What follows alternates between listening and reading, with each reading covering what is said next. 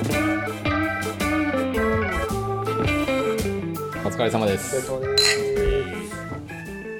今日も地方の片隅から情報感情元気を盛りこぼすラジオこぼす FM のお時間がやってきました。投資初心者筋大好き菊ちゃんと兼業投資家お金大好き監督とデザイナーカメラマンそしてお金が嫌いなヒロポンの3人でお送りしますこのこぼす FM ではヒロポンとキクちゃんがお金大好き監督にお金や投資の話を聞くことでお金との付き合いをうまくできる人をどんどん増やしていこうという実験雑談番組です。はい。ということでね今回のシーズン3では世界の流れっていうことでいろいろ聞いてきたんですけど前回は日本でしたね。はい 間が。どんな間？何やったかなと思って。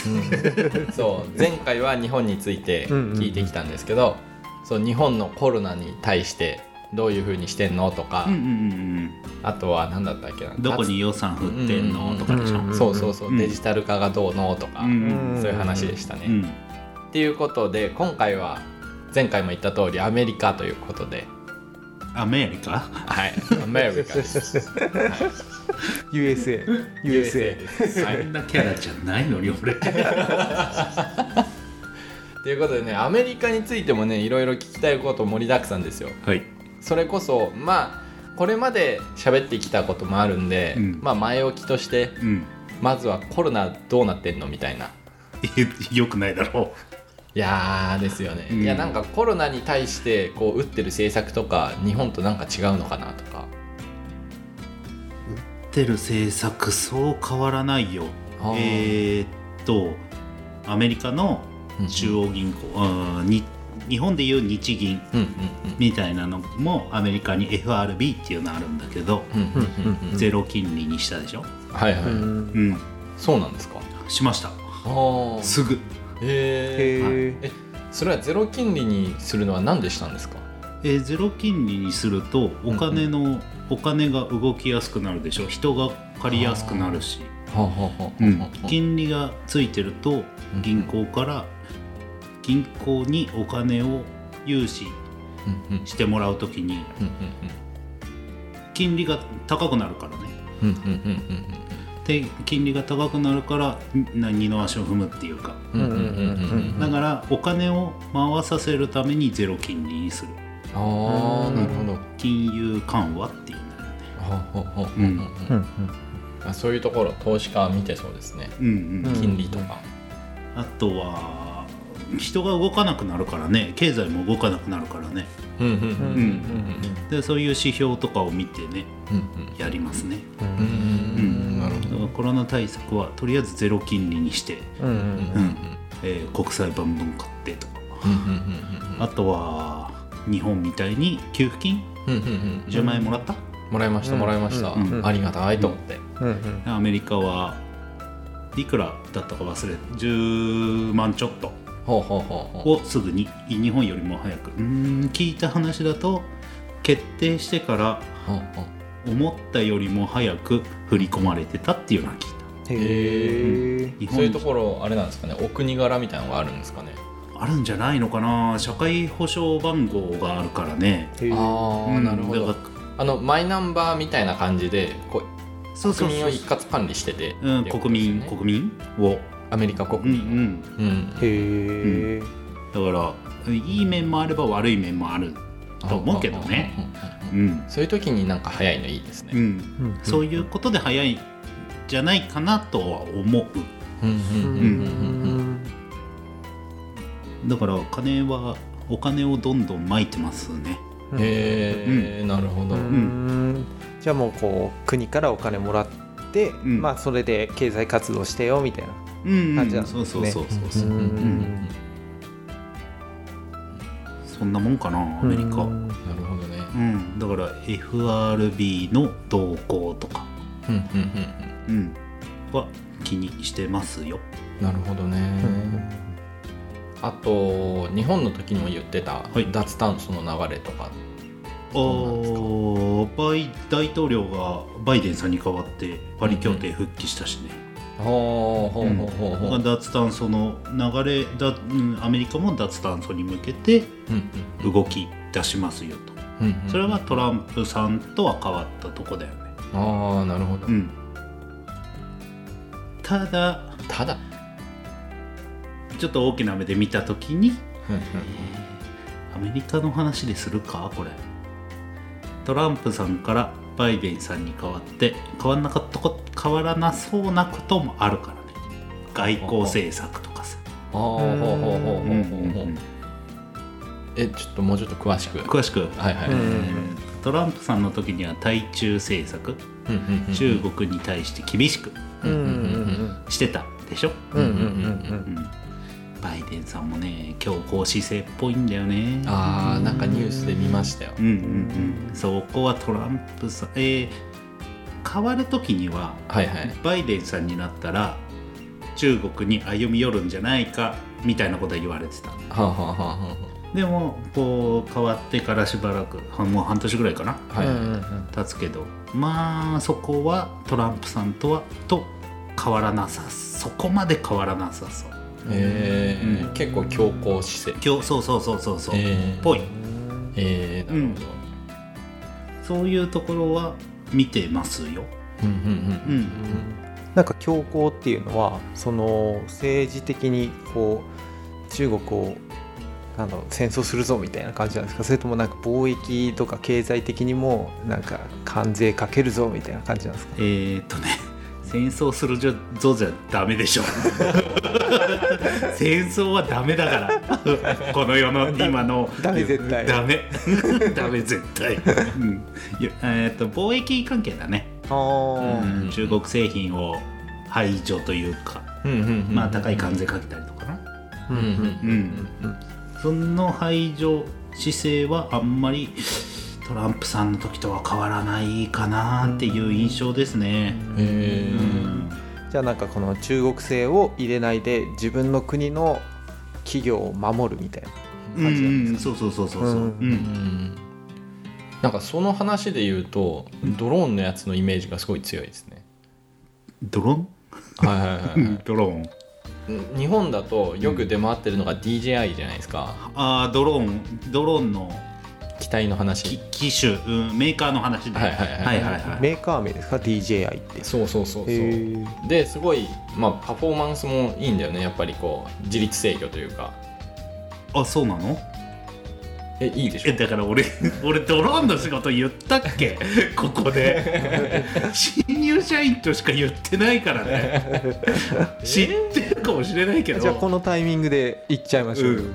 まあ DJI だよねいやそれをアメリカは導入しないっていう流れだったじゃないですか。あーでもしゃあないよね。技術力高いしね、うんうんパフォほんとパフォーマンスいいからえね、うん。DJI っていうのは中国の会社？中国の会社で、えっと、この辺で飛ばして日本で飛ばしてるのも結構 DJI が多い、へかな。ええっと、他の国よりも先んじて開発してたからこう何？いくつかのプロペラを使ってうん。機体を安定させるんだけど、うん。その何？精度がいいんだよね。はあ先に開発してたから、うん。へえでもそのデータが一回クラウド上に持ってかれてなんか中国が検閲できる状態になってたりとか、うんうんそういう問題があって、うんアメリカではじゃあ独自のやつ開発するわみたいな。はあ公的なやつとかではもう使わないみたいな。自分のとこで開発したやつだけを使うみたいなはい。流れがあって。はあ。でそれがまあ日本うん。とかでも最近では結構あって、へえ。例えばソニーとかが開発してるのかな。ソニー開発してるしうん。NTT がうん NTT の子会社じゃないかな。うん。うん。うんうんうんこれ、うん、出てないけど、NTT ドローンテクノロジーズっていう会社が、うんうんえーエンエンルートっていう国産機、国産のもので使ってる。国産機を作ってたんだけど、そのエンルートからドローン事業を買い取ってんだよ、NTT が。うんうんうんうん。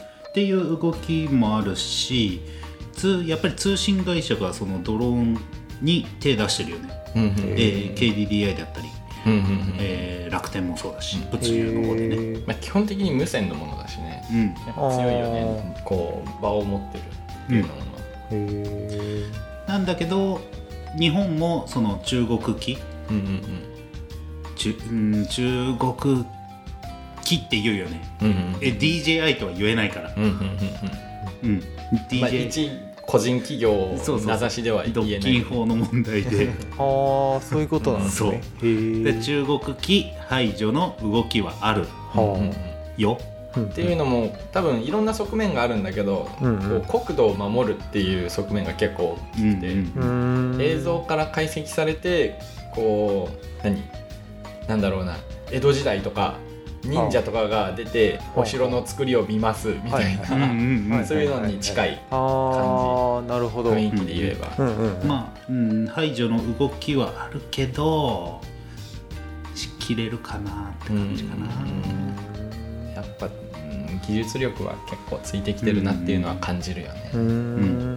でもやっぱそのデータを保護する。中国にその自国のデータを、うんまあ、渡さないみたいな、うんうんなんか TikTok とかもそうでしたよねなんか。あそうね。うんうんやっぱりこうそういうところが強硬姿勢なんですかね。うんだそうだと思う、うんそう情報を持ってかれることでうんうんうん。だからアメリカはやっぱり中国に対を脅威だと思ってるから。うんうんうんうん。アメリカは世界でナンバーワンじゃなきゃいけないと多分アメリカは思ってるの、うん。トランプさんの時はそれがすごく分かる、うんわかりやすかったですね。そう分かりやすかったけど、うん。うんだからそういうので中国排除というかうんうんうんの強硬姿勢は敷かれてんじゃない？ううん。うん。うん。うん。うん。で日本もアメリカの同盟国だからうん。うん。うん。それについていくじゃないけど、うん。なるほどうね。んまあでも言うてもアメリカってこう言ってしまったらこう世界のドンみたいなところあるじゃないですか。まあ経済で言っても、うん。うんうんこう実際投資家たちはどういう目でアメリカのこと見てんのかなみたいなの気になりますね。うん。えー、どういう目？えー、っとね。まあアメリえー僕は、うんうん。えーそういう指標を気にしてますよほうほうほう指標指標例えばうーん雇用統計。うんうんうんうん。で雇用統計っていうのがうん毎月第一金曜日に出るんだけど、ほうほうほとか FRB が FOMC っていう会委員委員会を持ってんだけど。う何の委員会なんですか？えーっとね金融政策を決める会合を FOMC っていうんだけど、それが定期的に開かれてんだよね、うん。で政策を決め金融政策決める。うん。ほう。ほうほうそういうのを見たりとか。う。ん。なるほど。で雇用統計もいろんな数字が出るんだよ、うんはいはいはい。えー失業率だけじゃない。うん。他の数字見たりとか、うんうんっていうのは、えーアメリカは世界経済の中心だからうんうんうん。うんアメリカのことは気にしていく。うん。気にしてる、ああなるほど。じゃあなんかその雇用統計っていうのは、まあ、失業率がとかも、うん。失業者が増えてきたらちょっと経経済が悪くなってきたのかなみたいな。あそうそうそう。そういう見方ですか？そうそうそう。そう、っていうのを見てるよ、で、えー失業失業率だんの分布っていうかな。非農業者部門みたいなのがあるんだよ、ほうほうほうほうそういうのも気にしてへるー。あとは平均時給上がってんのか下がってんのかはあ横ばいなのかとか。へへえで他にも細かい指標っていうのが毎週だったり定期的に出てくるんだよ、うん。そういうのを気にしてる。あと GDP とかさ。あそれは日本でも気になるけどね、はいはい。気にしてるけど、うんへえ日本のですら気にしたことなかった、うん。ないね。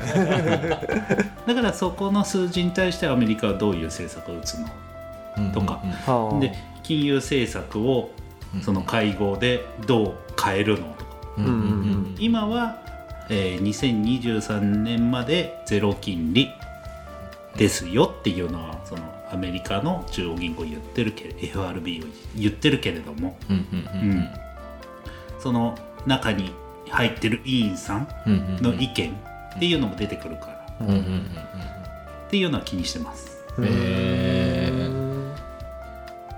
ちょっと話変わるんですけど、はい。アメリカのお国柄みたいなのってどんな感じなんですかね？税金の感じとか税金どういうふうに取ってんのかなとかなんだろうな。こう例えば北欧の方とかだったら、うん。税金多いけどその分福祉手厚くしますよっていう国主導の形じゃないですか、はいはいはいアメリカって実際あんまり税金取らないけど自分たちで何とかしてねみたいなスタイルなのかな、なんか完全なイメージなんだけど、どうなのかね消費税は高いんじゃない？日本に比べて。ほう。ほうほうほうんう。へただ、えー日本みたいに、えー国民皆保険えあるわけじゃないよね、うんうんうん。うん。だからまあその辺は自由にやってね度が高いんじゃない？うん。ううん。んなんか共和党とかそっちですよね。なんか二大政党ですよね、うんうんうんうんアメリカって、うんうんうんで今のバイデンさんがうん。民主、と。民主党、うん。うんうん割と民主党の方が手厚い感じですージだね。よねなんかいわゆる大きい政府ってやつです、うんうん。政府がなんかもうみんなにお金をうんうん出してケアする、なんかオバマケアとかも、うんうんうん。オバマも民主民主党でしたもんね。うん。なるほどなるほど。で、うん。なんかまあそのトランプの人トランプさんはうん。共和党だからもう、もう自分で勝手にやってね、うん。はあはあはあはあ。もうトランプ見ててわかうん失礼。トランプさん見ててわかるじゃん。めっちゃビジネスマンじゃん、うんうんうん。確かに。トランプさん自身も富裕層ですもんね。そうそうそうそう。めちゃくちゃ稼いでたっていうのもあるんで、うんうんうんうんだからその辺はまあ政党によってうん。大きく変わると思うよ、なるほどね。アメリカは特に、うんなんか僕ちょっと大学の時勉強したんですけど、そのアメリカのある地域のはなんかお金持ちが住んでるんで、うん。あの警察とかも公共の警察じゃなくてもう雇ってるらしいです。地域の自治体で。えでなんかそれで治安を維持してる場所があったりするみたいな、へーなんかアメリカってすげえなって思って。自由の国ってここまですげえんだなっていう、ああ本当に自由なんだね、うんうん。州ごとに法律みたいなのあるしね。ああ、うん。国土でかすぎる問題ですね、それね、うんうんはい。はいはい。うん？あ僕個人的にアメリカでね気になってるのは、あの仮想通貨がアメリカでなんかもう盛り上がってるんじゃないかなって思ってるんですけど、はいはいそこら辺ってどどんな感じか分かります？仮想通貨はね仮想通貨っていうとビットコインとかとかそういう類だと思うんですけど、えーちょっと前ちょっと前、うん、それちょっとって個人的に変わるからな、うん。何年前だろう、うん、あれは34年ぐらい前。うん34年前だよね。2017年4年前。うん。うん一回ビットコインが200万つけたとかって聞いたことある？うんああなんかめっちゃもうさらっと。うんうんうんその時は俺のイメージでうん個人が多かったんだよねビットコインに入れてる。で最近は1ビットコイン600万と。かやば。うん。ええー半年前は1ビットコイン130万円ぐらいでしたよ。ー。え半年前もうちょっと5倍じゃ前ん。夏ぐらい。すげえ。えうん。えー、5倍だよ。ー、やば、うん。で今は企業がビットコインを買ってんだよ、えー。大きなところで有名なところで言うとテスラ。うんうんうんうんその2017年の時は買ってなかった。そこまでニュースにならなかった。買ってたのかもしれないけどニュースにならなかったけど、うんうん今はその企業がたくさんビットコインを買ってるうんうんうんなのでうーん注目はされてるよね、うんうんうん。ああなるほそんでうんその100お130万まで1ビットコイン130万まで落ちるか落ちないかは分からないけれどもどはいはい。落ちづらくなってると思う、うんうんあうん、それだけ注目されてるから、うんうんあうん。っていう俺の雑感って雑感というか、うん。雑感。なんか素人目だとその企業が入ってくるってなるとある種の権威づけじゃないですけども、うんうんうん。なんか企業が買ってるならちょっとなんか安心感が出そうな感じですよね。なんかまあそうね。ちょっとなんかそんな大企業も手出してるんだったらやってみようかなみたいな気にはなりますね。うんうんただビットコインは、えーボラティリティ、えー変動が大きいので、ほ手を出す時は気をつけてくださいね。あ、ううん。やばいね、うん今買って130万だったらやばい。いやばいっすよね。まあ低いけどなるかもしれないからね。うん。ん投資だから。うん。うんあれも。うん。うん過去にあったことはあるかもしれないうん。うん。200万つけた時一回560万まで落ちたんじゃないかな。へえへえすごいな。うん。開発した人めっちゃウハウハだろうな。だろうね。